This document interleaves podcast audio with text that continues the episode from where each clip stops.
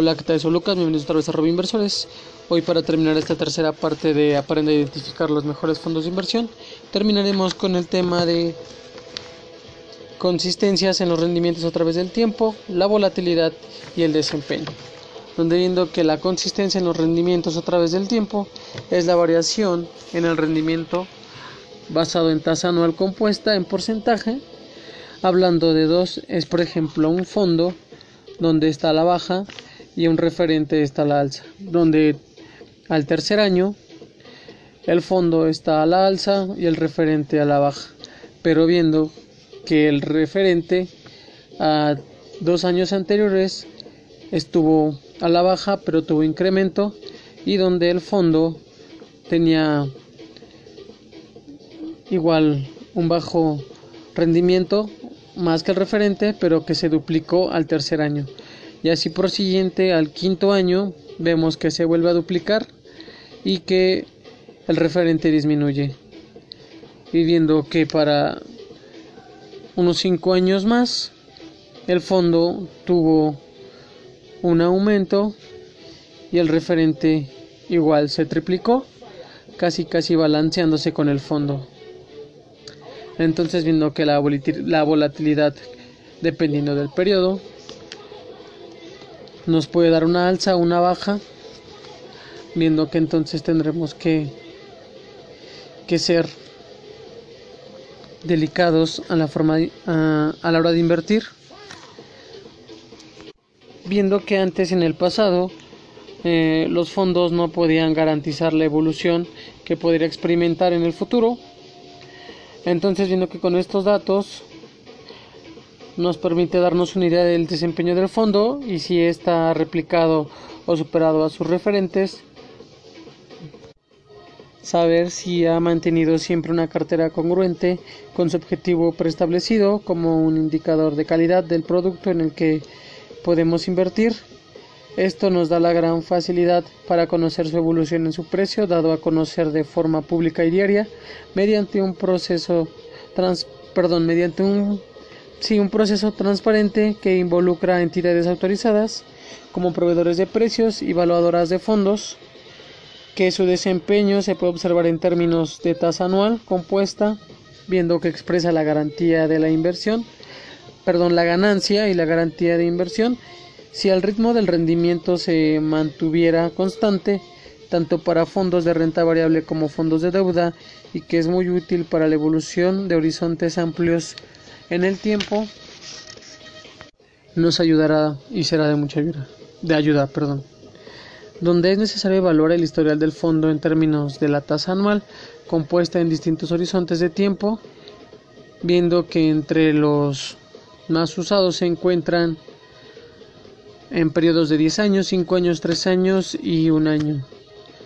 Adicional a la evolución del desempeño en el tiempo, se debe considerar el nivel de volatilidad que, ha experimentado el fondo en el mismo horizonte, eh, los cambios que hubo drásticos, como lo mencioné al principio del podcast, entre el primero, el tercero, el quinto y el décimo año. Cambiando que el tema a la volatilidad, se debe de entender la volatilidad como la medida estadística que nos dice que tanto varían los rendimientos del fondo respecto a su promedio a lo largo del tiempo, que comúnmente mayor volatilidad implica mayores altibajos. Ahora que sin embargo hay que recordar que la volatilidad es indistinta de la tendencia del comportamiento de los precios de del fondo, es decir, una mayor volatilidad no implica que el tiempo del rendimiento del fondo sea mayor o menor. Sabiendo que los factores a considerar cuando se habla de la volatilidad en el tiempo es viendo que nuestro horizonte de inversión está directamente ligado con la volatilidad. En muchos casos, un mayor horizonte en el fondo implica una menor volatilidad y ah, consigo la, lo viceversa.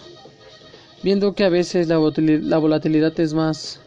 marcada en horizontes muy cortos de tiempo y que se distingue más, sabiendo que como inversionistas en fondos debe tener presente que cualquier fondo, independientemente de la categoría, experimenta volatilidad en menor o mayor grado y que conforme más tiempo mantenga el fondo, dicha volatilidad va disminuyendo,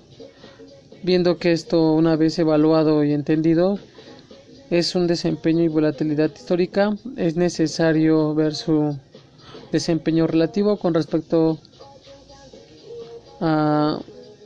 a nuestro horizonte de inversión. Ahora viendo que el desempeño relativo también es importante conocer, no solo por observar si el fondo en el año o en periodos ha superado al referente, sino que debemos de tener claro que lo realice en un periodo considerable de años mediante el exceso en rendimiento, entendido como la evolución de la diferencia entre el rendimiento del fondo y el del referente. Viendo que en este punto es importante hacer notar que el desempeño del fondo de inversión con respecto al referente es válido en cualquier momento, ya sea en mercados a la baja o alcistas, donde es decir que a pesar de que el referente se mantenga a la baja en un periodo y también el fondo, pero en menor magnitud, el desempeño relativo del fondo sigue superando al mismo o bien dicho al referente, viendo que aunque con el paso del tiempo eh, el cambio puede ser a la viceversa. En un periodo corto y en periodos largos el fondo se sigue eh, a la alza. Gracias por escucharnos. Eh, si quieren dejar un comentario y gracias por por dedicarnos unos minutos de su tiempo